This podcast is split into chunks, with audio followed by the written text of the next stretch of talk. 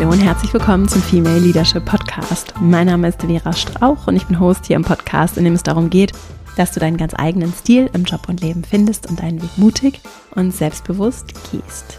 In dieser Folge geht es um im weitesten Sinne die Zukunft der Arbeit, wie wir gute Entscheidungen treffen können, vor allem auch zeitgemäße, auf die Zukunft zeitgemäß blickende Entscheidungen in Organisationen unterstützen und fördern können.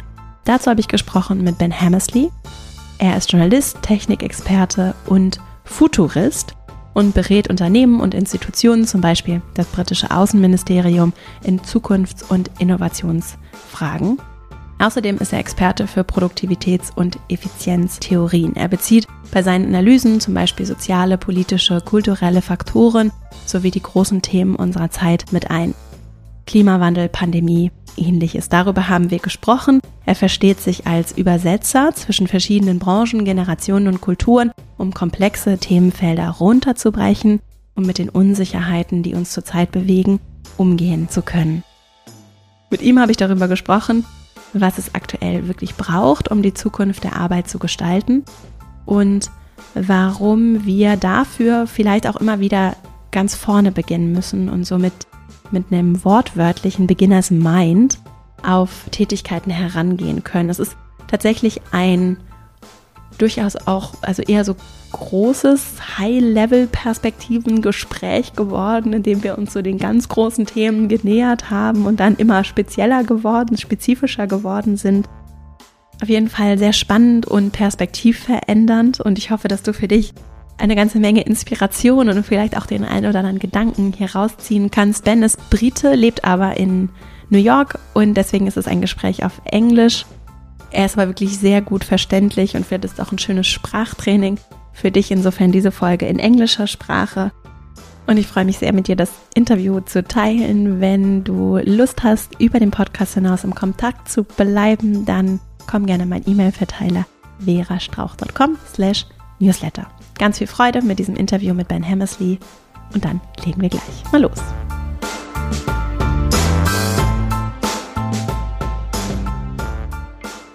Ben, welcome to the podcast.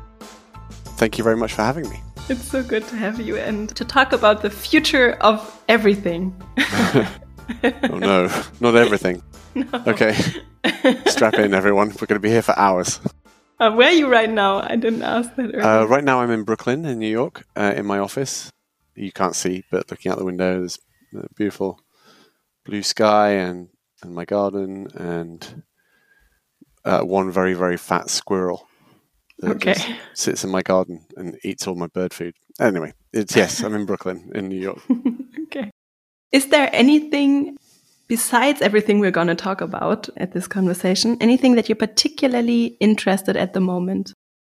I think I'm interested in really everything. I'm, I'm actually yeah. interested in what you're going to ask me about. So let's let's get on to that, and then and then we can have a discussion. Yeah, sometimes people are you know, researching a topic or there's something they just read and they're really worried about or they think about a lot. So I think mm. it's always interesting to know. Maybe something pops up later to your mind. Actually, that's I think that's an interesting discussion itself. That mm-hmm. a good deal of my job is about worrying about everything. A lot of my work is as a futurist, so I help people think about the future. And when you're thinking about the future, you have to think about really everything. This is one of my major topics, really, when I talk with my clients, is that you can't just talk about the future and only talk about technology, for example. You have to talk about culture and politics and climate and fashion and, you know, society and religion and all of the other, everything really in the world. And so when people ask, as you just did, you know, is there a specific thing that I'm specifically looking at right now or specifically interested in? The answer is usually yes and no. I mean, of course, I'm always looking at specific things very deeply at, at any time, but, but in general, I try to look at everything all at once. And that's uh, it's very difficult. it's very difficult, but it is, it's very, very necessary for people to, to think about the future is that they have to pay attention to not just, you know, technology or the workplace, but they also have to pay attention to how they eat or how they educate their children or how they're going to travel or what's important to them spiritually or what they think is beautiful, all of those things. And as those change, then they change everything else as well. So you can't just say, well, I'm most interested right now in climate change, for example. Mm-hmm. Even though climate change is probably, you know, the most important or the equal first most important thing over the next 20 years, you can't just look at that. You have to look at the rest of the world too. I think for me because I see a lot of connections. yeah, so I'm I'm very interested as well. I'm broadly interested, and for me it was a relief, by the way, to accept that and don't feel wrong because I am so generally interested in a world, especially in a business world, where I I actually was confronted with people who told me that I need to specialize and I need to make up my mind what I want to do. So that was one thing that I felt very free once I allowed myself to be broadly interested. Yes. And something that I experience is when I meet people. It's basically like there are two kinds of people. It's more complex, but it feels like there are people who understand that everything is connected and it's super complex and that that can actually be beautiful. Yeah, because it gives us also, as I heard, mm. so much where we can do stuff and change things. Yeah. Yes. And then there are people who don't want to hear it, basically. That's right. And I feel it, I think it's very interesting how to communicate this complexity, you know, because basically this can be applied to any problem that you face in the workplace as well, I think. I agree with you completely. And I think that one of the biggest problems that we face at the moment, both generally as people in the world, but also as individuals in the workplace, is that gap between people who think that everything has a very simple solution and people who recognize the complexities and the interconnectedness of, of everything. I don't think that gender essentialist definitions are necessarily useful, but it does tend to be, in my experience, usually men who have a very simple, very loud, single topic explanation for the world and and it's usually women who have a much more complex, much wider, more more inputs, reasoning about why things are happening in, in a company or in, in a neighborhood or in a community or in the or in the world. One of the things that that I speak about a lot at the moment is the fact that over the past few years, certainly post COVID, and this year I think is a very good example of this, that really all of the major changes that we are facing in the world, whether you're talking about the workplace or geopolitics or culture, all of the major changes are coming from that complex, multidimensional, interconnected place and not from the single, you know, technology did it type argument. And that is very, very difficult for a lot of people to, to understand you only have to look at political debates in different countries to to see that, right? For example, at the moment we have inflation around the world.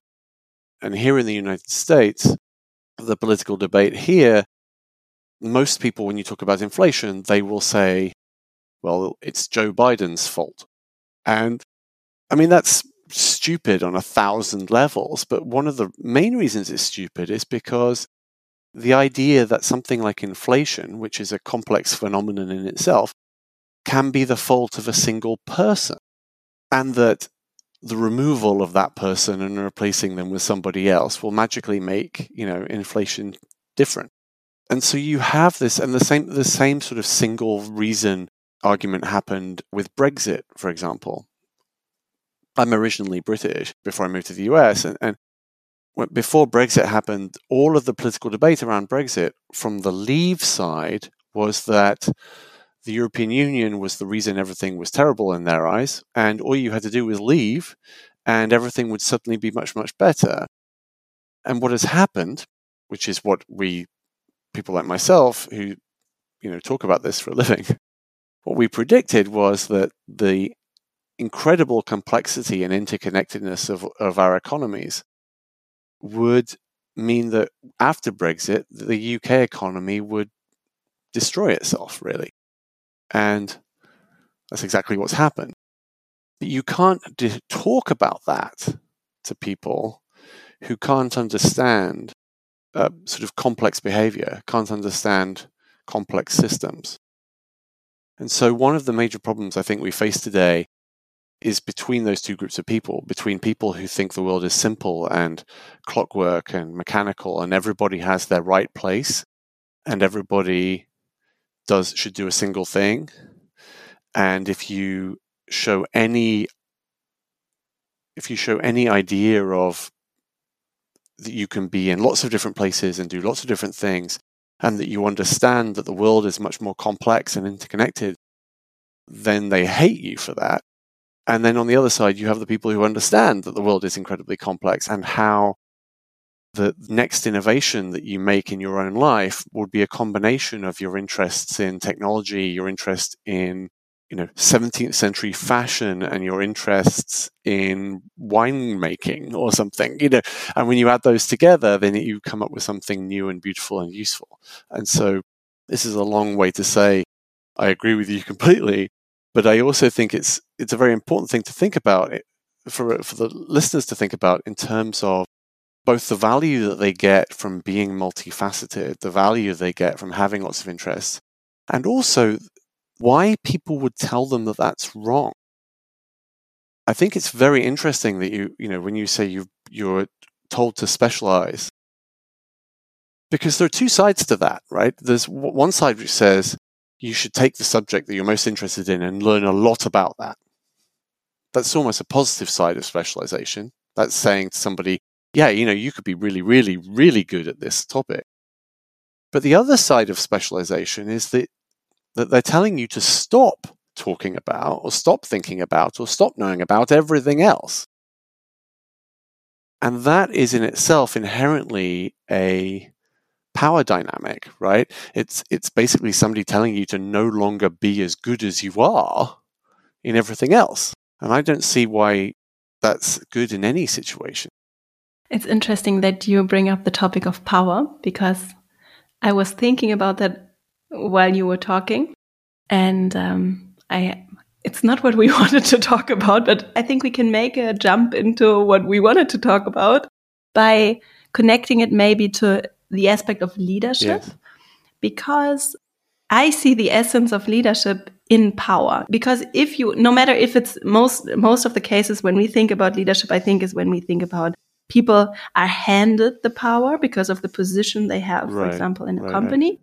You can also be powerful by being super connected, by having prestige and influence on people. Those are also powerful people. And this is also part of the broader leadership definition as I use it. Sure. So, from a power perspective, and if we look at leadership and what we need for the future, if I understood you correctly, this is one essential thing that we have a lot of people in power, but also the powerful organizing processes or I don't know, dynamics in which people in a democracy, for example, are empowered by making wise decisions, which means not ignoring the complexity of the world, basically.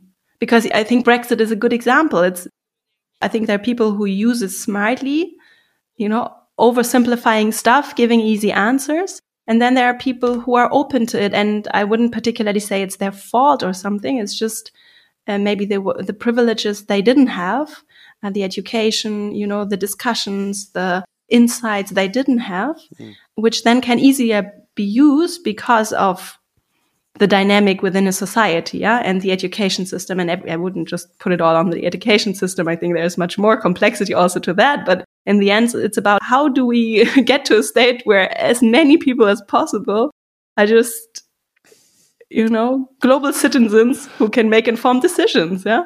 So I think there's there's a very important point here, which is that you have to have a true understanding of how the world actually is. Because if you don't, then no, it doesn't really matter how powerful you are in terms of your role, in terms of the structural position you're in. You, know, you might be CEO of a company, you might be the final deciding person in your organization. you have ultimate power over that organization, right? You're the CEO, you're the you're the founder. You're the founder and CEO. You own it completely. Every single final decision that can be made in that organization is made by you. You're the most powerful person in the universe of that company. But if your understanding of how the world actually is is wrong, then your power is meaningless in the wider sense. You can be an incredibly powerful politician and make incredibly, you know, incredibly uh, far-reaching decisions which affect millions of people. But if your decision is based on a worldview which is just wrong, it just doesn't match the real world, then it doesn't matter how powerful you are. Your intent is never going to come true again and again, my lessons from all of my clients, all of my work has been that it doesn't matter how powerful somebody thinks somebody is or how they think they are. It doesn't matter how what position they're in. It doesn't matter how qualified they are. It doesn't matter how much agency and power that they are given by others. If the way that they understand how the world works is not the same as how the world works, then every decision and every action that they take will be broken. It just won't work because they're not acting on the world as it is today. They're acting on a, on an imaginary imaginary world in their head. And so understanding complexity is a major part of that because the world is complex. But we also have to be constantly checking that the people that we give power to actually understand the world in which they are using that power. Because I mean, you see this all the time in government. You know, we, we have politicians in every country who seem to be completely confused by the world that they live in the line that I like to use is you know, we've given the responsibility for the future to people who are confused by the present, which I think is, you know, a huge problem. But we also see it in the workplace where, for example, take branding. Let's do something that's like less political, right? Branding. You could be working in a marketing department or working in a branding department of an organization, and your boss or you as the boss could be the most powerful person there. You get to decide absolutely everything. And but if you're making decisions based on your idea of what people think your brand is, those are going to be different decisions than you making decisions based on knowing what people's view of your brand actually is. And we see so many companies, and I'm sure you can think of, you know, examples in your own areas, right? But you can see so many companies who act as if they are completely different to who they actually are. You know, they act as if people think they're amazing, or they act as if their heritage or their brand is incredibly strong. Whereas in reality, nobody cares. And that's a problem because that means that whoever's doing those, you know, making those decisions is just making bad decisions because they're not able to see the world as it truly is. And so, and so not being able to see the world as it truly is, not being able to accept it is, is the sort of a, the cognitive risk of going into the future. And we see that cognitive risk in everything. So earlier we were talking about what, what do I think about when I think about the future? Well, I think about many things, but, but there are many topics there where, like climate change, for example, where none of the decisions that people make about climate change are very good because nobody wants to stop first and really try and understand what climate change actually is. And so, because of that, everybody's decisions around climate change are just wrong. You mean political decisions or? Yeah, political decisions and businesses decisions and just just understanding the world. Climate change is a very good example of this because if you read any of the scientific reports the IPCC, the International Panel on Climate Change, the, the United Nations report, which is the big, you know, the big and the most scientifically solid one. If you read the latest ones, they're extremely bad. Like they're not good at all. And Yet, if you speak to people in the street, or you speak to politicians, or you speak to just regular, you know, you know, speak to CEOs or whatever, and you say, you know, tell me how bad is climate change? They're all going to say probably the same thing, which is, yeah, it's, you know, it's kind of bad sometime in the next 20 years. No, it's going to be really, really bad this summer. And this summer will be the coolest summer of the rest of your life. And next summer will be even hotter. And next summer, you know, and almost certainly this year, in the next few weeks, there's going to be a heat wave through Central Europe, which will kill lots of people. In the same way as almost certainly in the next few months, there's going to be 20 or so hurricanes come up the east coast of the United States, and which will be driven by climate change, which will kill a lot of people, and so on and so on and so on. Climate change is happening already. And nobody really wants to th- look at it clearly because if you have to look at it clearly, it's horrible. And so yeah. we make lots of decisions based on based on a view of the world which is not accurate. And, and it's not accurate because we're not looking at the things we need to look at. It's like making decisions about your personal finances without ever looking at your bank account. And there are these cases, and it's because it's uncomfortable. Exactly. I just wrote a book I'm finishing these days, actually, mm-hmm. about discomfort. Mm. And I I see it everywhere. It's because we don't want to face the fact. And it's with people with their finances as well. If you have so many bills piling up, there are people, I know there are people who throw away their bills. Right, right, exactly. If I don't see it, it's not going to happen. Exactly. In Germany and in Europe, the Fridays for Future movement, this is the one thing or one of the few examples in the political sphere that gives me hope. You know, when I look at young people who are very well educated, who face the facts, who, you know, name it and who don't go away. Yeah. And I, right. I like that because uh, it would be interesting to hear from you how you feel regarding hope for us and our planet. yeah. Because, but for me, sometimes it's hard. And um, this is something that gives me hope to see young people so well educated and an active civil society, yeah, or as part of an active civil society. So, yes, absolutely. I think if there's one thing that does give me hope about, especially about civil society, is sort of young people and young women, especially. I think there are there are many many political fights, especially here in the United States, that are about to become very, very different because the people who are going to be involved in those fights are people who were teenagers when Trump was president.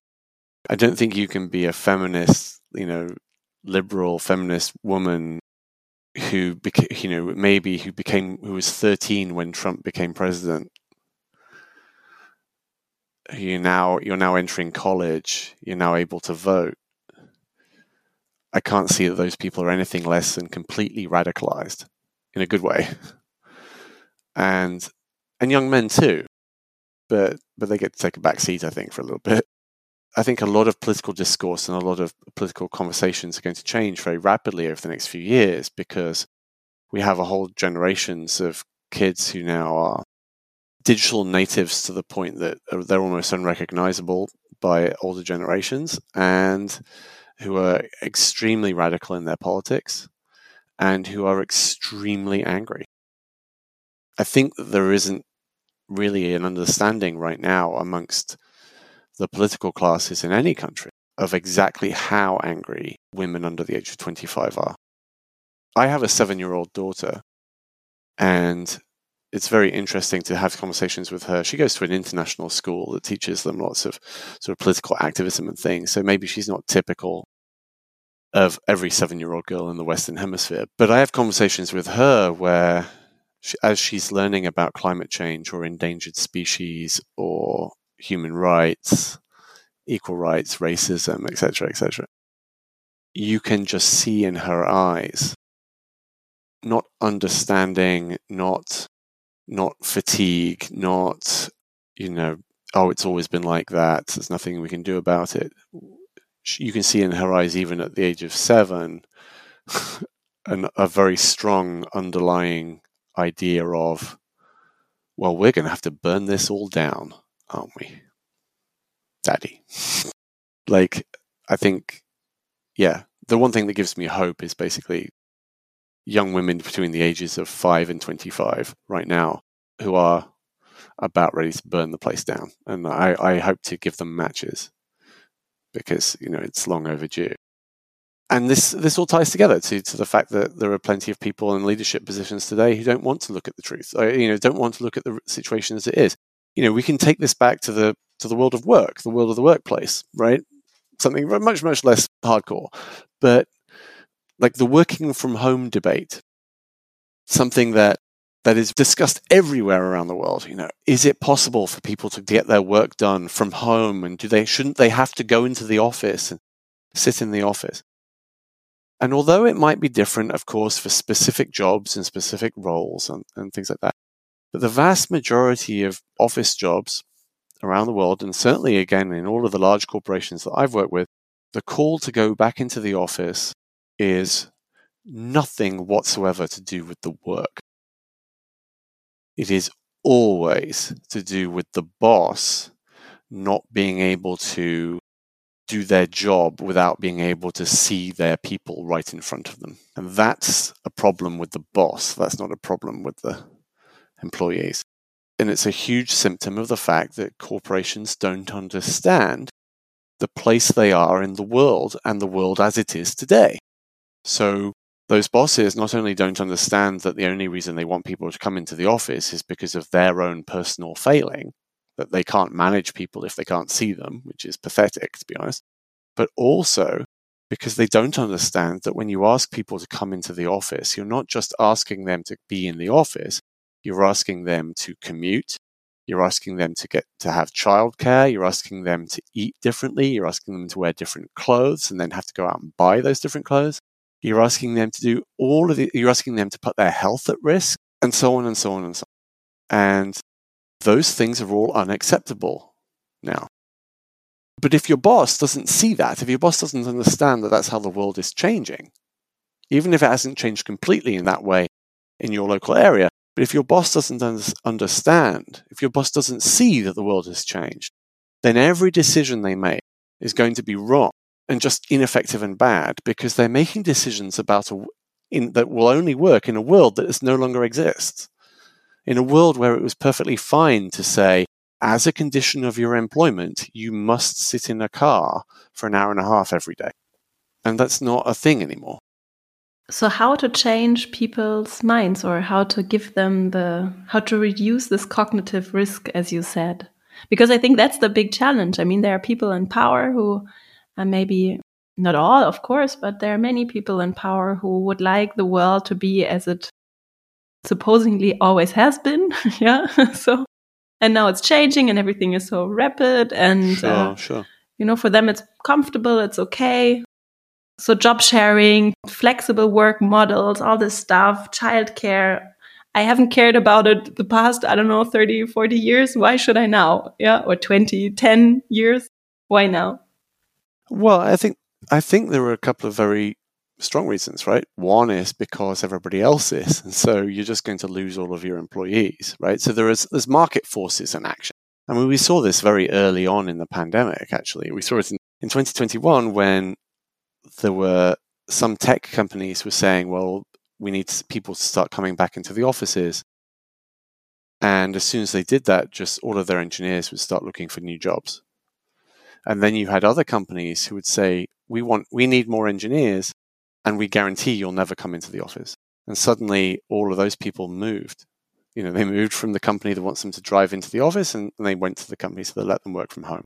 So there's, there's just that. There's just the more modern companies will have better people and they will have more people wanting to work for them and they'll be more successful. And so over time, it's just a natural evolution that that will happen. But I think also you can make the positive case, which is that if you if you do pay attention to these sort of changes in the world, then it makes for a better business in the first place. That you actually want people to be happy and you want people to be rested. You want people to be mentally at their best and physically at their best in order for them to do the best possible type of job. And that's because the nature of the work itself has changed completely. It's true, sure, if you work in a factory and your job is making you know, if your job is making pencils, right, then you can only do that in a pencil factory. You know, you have to go into the factory and you have to make pencils at the pencil factory because that's the best place for you to do that, right?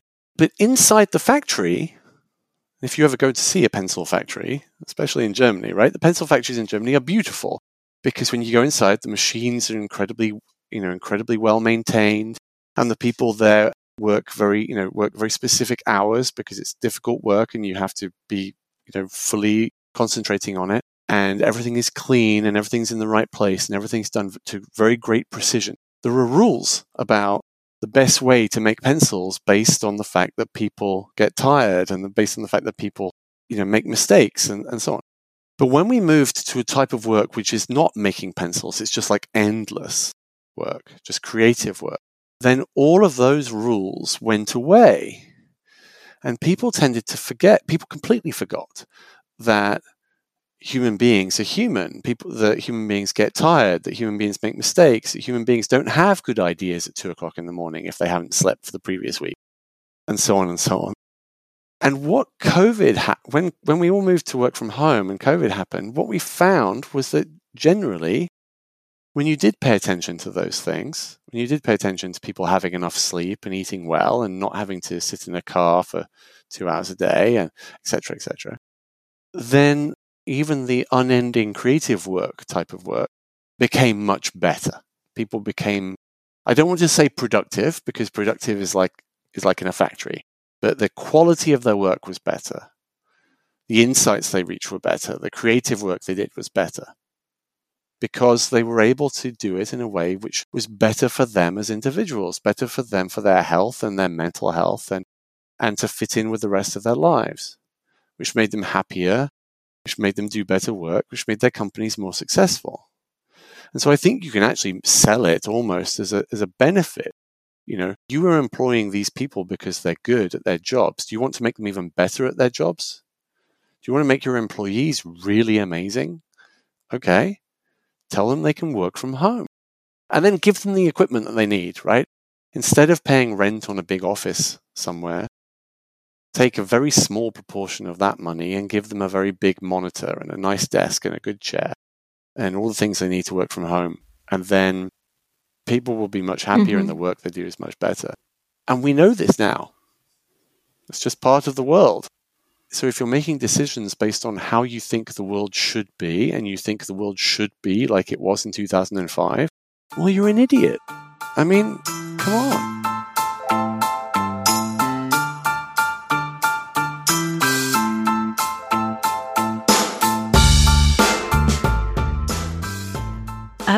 Other trends that you see? I mean, because I, we haven't spoken about that actually. What are the big trends that you see for the future of work? It depends on the it depends on the area of work, right? So everybody's job is different, mm -hmm. and if you're talking about something like like creative work, like I was saying just now, I think the the big trend at the moment is, other than working from home, and is, uh, but these are connect, it's actually connected with working from home. The big trend at the moment is people building their tools in a way that works really well for them. And by tools, I mean everything from their desk and their keyboard and their mouse and their screen and, and all of that, but also the software and the online tools that they use to to help them think. And a lot of that it comes with, say, AI, lots of new interesting AI tools that people are using. So just to give you an example, you can't see this because obviously I'm talking to you down the the camera that's on top of my computer, but but I have a extremely wide monitor. It's a it's a 50 inch wide monitor with an with my laptop on another stand next to it. So it so it's for me if I'm looking at this corner of the screen, I cannot see the other corner of the side of the screen. Right? It's like it's so wide. I actually have to sort of swivel around like this. I have a custom built keyboard, which is all at funny angles and uh, with custom built switches in it because it exactly fits my hands and helps me, you know, type perfectly and, and so on but they're also all of the keys are all custom defined so that I can do all sorts of things with different key presses, which you can't do standard. And then I have a whole load of tools that are always running on my desktop for finding information, for finding things, finding linked.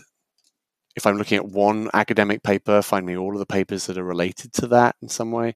I have tools that help me write code by when I, I just write in English what I want it to do and it and it gives it back to me in Python or SPARQL or one of the languages I'm using at the moment. I have a whole load of image recognition software that looks at images and pulls lots of information out of it. I have, you know, I have all these little tools, and these are all tools that I've I've either made myself or I've or I've glued together from from other people's tools.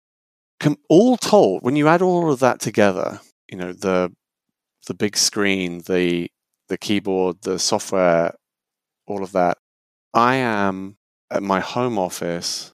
I would say probably 20 times as productive as I could be if I just just sat in front of a a laptop just if you gave me your laptop and told me to do some work maybe even more I actually find myself scaring myself with some of the work that I'm doing at the moment where when I'm using these tools I'm doing it at a speed which is maybe yeah like I say 20 30 40 50 times faster than the way that I'd done it if when I'd done those similar projects 10 years ago. So is it just technical tools?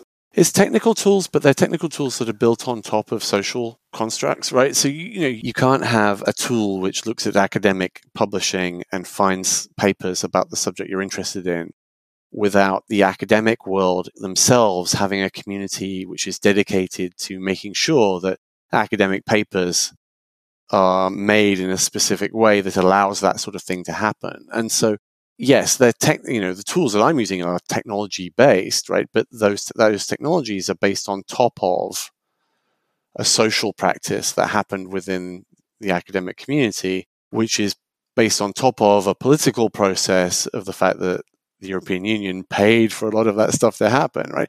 And and so on and so on. And the same thing for I have some other tools which are, which are tapping into communities of people. You know, I have different communities of people for the different subjects I'm interested in, and I know, and I can communicate with them in ways that is much more efficient than it t- today than it was say ten years ago. Like like lots of discords and and so on. When I show my setup to people who do similar work for me, like to me, but who do it inside a large organization or inside a large government department, when I show my setup to them, well, they're very upset usually. and the reason they're very upset is because they say that for them to get a similar setup would be months and months and months of arguing with inside their organizations. And I think that's true. I think that's very upsetting because it's again, it's a symptom of leaders with inside organizations not understanding the world that they are leading in and not understanding that the world has changed now to the degree the people who use those technologies are 20 or 30 or 40 times better at their work than the people who don't. We know the work is going to change. And those people like you who have the super big screen and all the tools and stuff, those are the very few super privileged, very well educated. It's like the tip of the iceberg and they need the tools and stuff and it's making a most likely a big impact what happens to them. But I ask myself as what are the other strategies in place or maybe from your perspective as someone who mm. uh, with concept and strategy looks into the future mm. what is there to do with this big shift in the workplace where many people are going to be left behind for no reason. It's not my fault if I am born in a different part of the world and I didn't have the access to education, healthcare, whatever. Yeah. So, and, and the work that I'm doing right now is not most likely not going to be there in 10, 20 years. It's interesting. There's a couple of things to say about that. The first one is that, that is that that's always the case.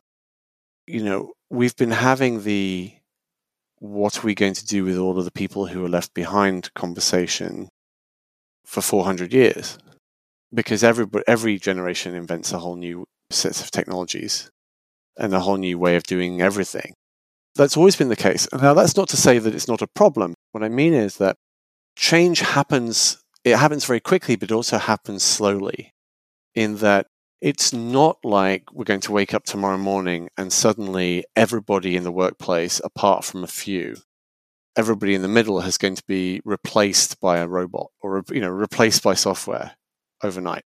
Uh, you only have to just look around and see the number of organizations that still that are still working who all run on Windows 95 or you know a fax machine or something like that. There is there's huge amounts of even the most sophisticated economies in the world that still work on old systems, and and it's there are very very very very very few organizations that are incredibly cutting edge and super modern.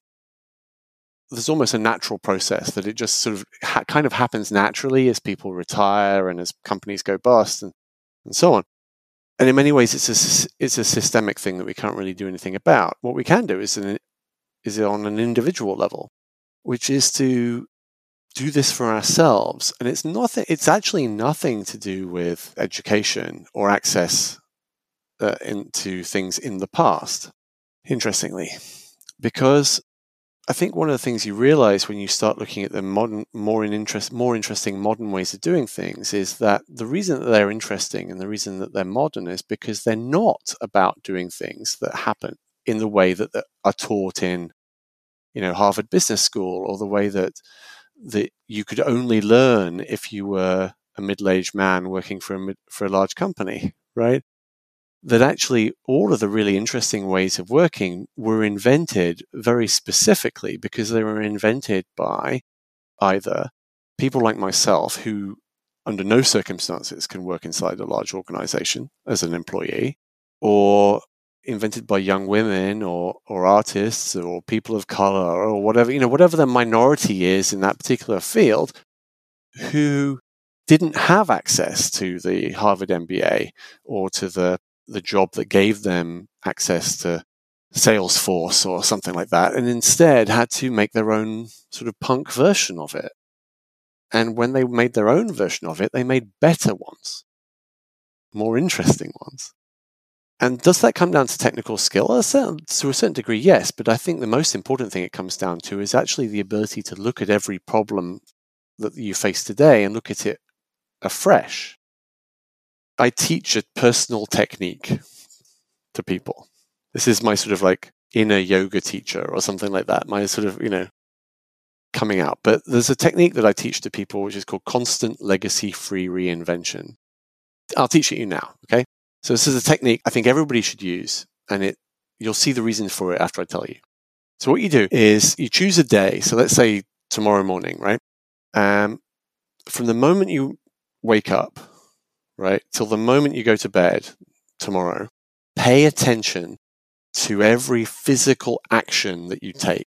You're brushing your teeth, you're writing an email, you're getting in the car and driving, whatever it is. When you find yourself taking a physical action, you have to ask two questions, right? The first question is, what problem am I solving by doing this physical action? And the second question is, if I had to solve that problem today for the first time, how would I do it? If I had to solve that problem today, but it, but I was solving it for the first time, how would I do it? And the reason I say that first time is because most people, when they when they're solving a problem that they are solving a problem they've had before, and they use the solution that they used before, or they use the solution that they were taught, which itself is usually the solution to a problem that the person who taught them had before. But, or maybe the person who taught them had before. So really, the solution matches a problem from a long time ago. And the solution is old. But when you do this process yourself, when you say, okay, well, if I had to solve this today for the very first time, what you find is that for a lot of the things, if not almost everything in your life, either you can't remember why you do it in the first place, there's no reason for it. So there's an easy innovation there is just to not do it anymore. Or you find that there are actually 10 different ways now of solving that problem, 10 new ways of going about it. And if you were to choose one of those 10 new ways, then the problem would be solved quicker or better or would be taken away forever or whatever it is. When I teach people this and they go away and they do it, what they find is that they realize that everything that they defined in their lives as being unchangeable, and usually, I mean, bad things, all the bad things in their life that they've defined as being unchangeable are not. And that they can reinvent themselves and reinvent the way they do things very easily. And once they get into that habit, then the problem we had right at the beginning of being left behind by these new tools and these new capabilities and these new ways of working, that problem goes away completely because you are that person, right? You become the person who's doing things in the new way. You, you become the person who's doing things in the better way. And so you become the person who then actually leads everybody else. When we're talking about the future, I have a, maybe a slightly different definition of leadership. My view of leadership when we talk about the future is the people who just show other people how to do it. It's not a matter of authority. It's not, it's not who's the boss. It's who's the, the influencer right? Who's the person who says, look, I'm not in charge of how you do things, but if I was so solving that problem that you're solving, I would do it using this thing over here. Or I would point out that the problem they're solving isn't a problem anymore. And that to me is true is true leadership because that leads people into a new place, right? It takes them to the place in the future. I think the thing about being left behind is you're only left behind if you're not moving. And you've got to keep moving. And so you have to have some form of habit or some process in your life which makes you move forward. And a very, very simple way of doing that is just to look at the way you do things and just go, is there a better way of doing this? Is there a better way of having this meeting? Is there a better, do we even need this? Why are we having this meeting? and, and, so on and so on, right? Uh, you know, or, or like, what's what's the best way of having lunch? you know, you'll come up with so many innovations in your life if you just ask those simple questions, and it can be very, very, very uncomfortable. You're right, mm-hmm. and it does slow you down as well because at the beginning because you have to start googling things, you know. Mm-hmm. But you will find that it's not that you have to become the next generation of worker that you have to go back to school to learn about computers or be completely yep. retrained. It's not that at all. It's you just have to look at see what you're doing and just go, is there a better way of doing this now? Last time I looked, you know, I was taught how to do this 30 years ago. I wonder if somebody's invented a better way since I went to school. Mm-hmm. yes. Usually. Yeah. Mm-hmm. And you can do this, you know, you can do this for kind of everything, right?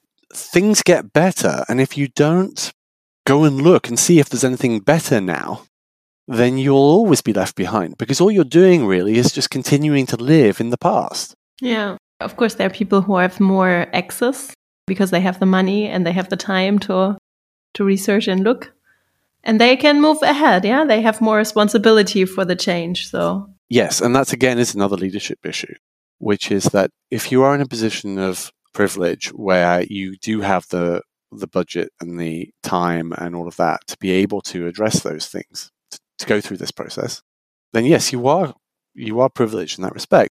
But then your job is to go back and say hey guys you don't need to go through this process. I already did it i've already done it for you or i've already done it and i came to this conclusion and you know we could try doing this instead. If people are being left behind and they genuinely don't have the resources, mm-hmm. you know, or the time to be able to address that change, then the leadership job is to do it for them and give them the better tools.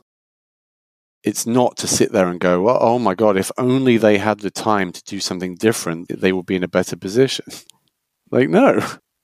And that's yeah. what a boss should be doing, not trying to get people to come into the office.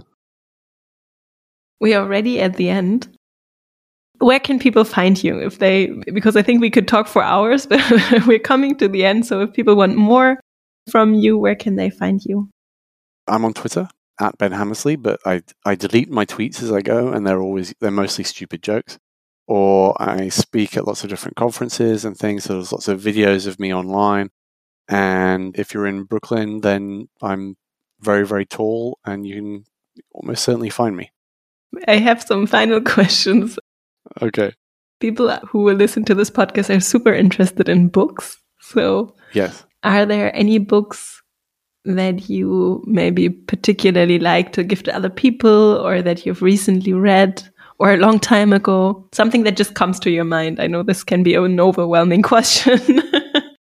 yeah, there's a very, very good book called Finite and Infinite Games. Finite and Infinite Games by James Carse, which is an amazing book.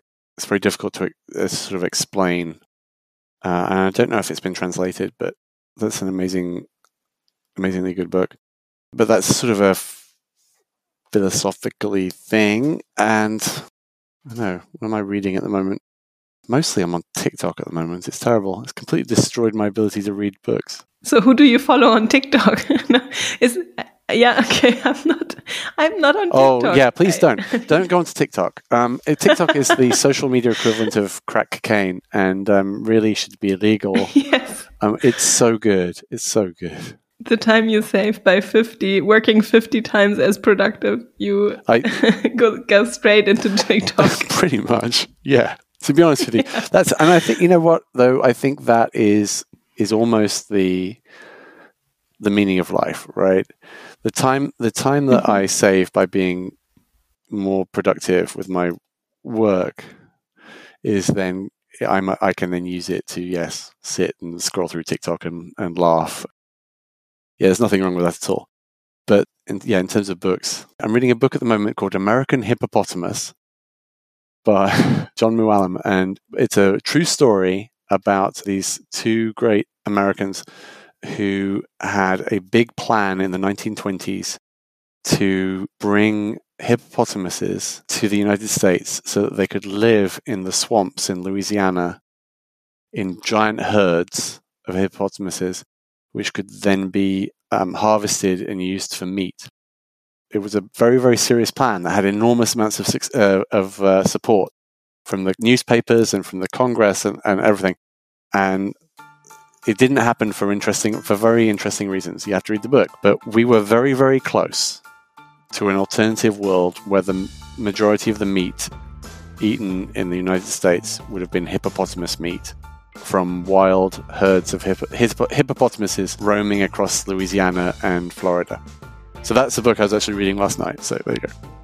Ben, thank you so much for your time and um, this interview. Thank you very much. All the best for your work. I hope for a better future. Thanks very much. Ich hoffe sehr, dass du für dich hier was mitnehmen konntest, dass du vielleicht auch einfach nur eine ganze Menge Inspiration und vielleicht auch mal so eine andere Denkweise. Ich finde es schon sehr spannend, aus so futuristischer Perspektive auf Themen zu blicken, dass du das vielleicht für dich mitnimmst und jetzt so die Gedanken noch ein bisschen kreisen lässt rund um die großen Fragen der Zukunft, die dich bewegen, die du siehst und wie sie vielleicht sich auch auf deinen Alltag übertragen lassen.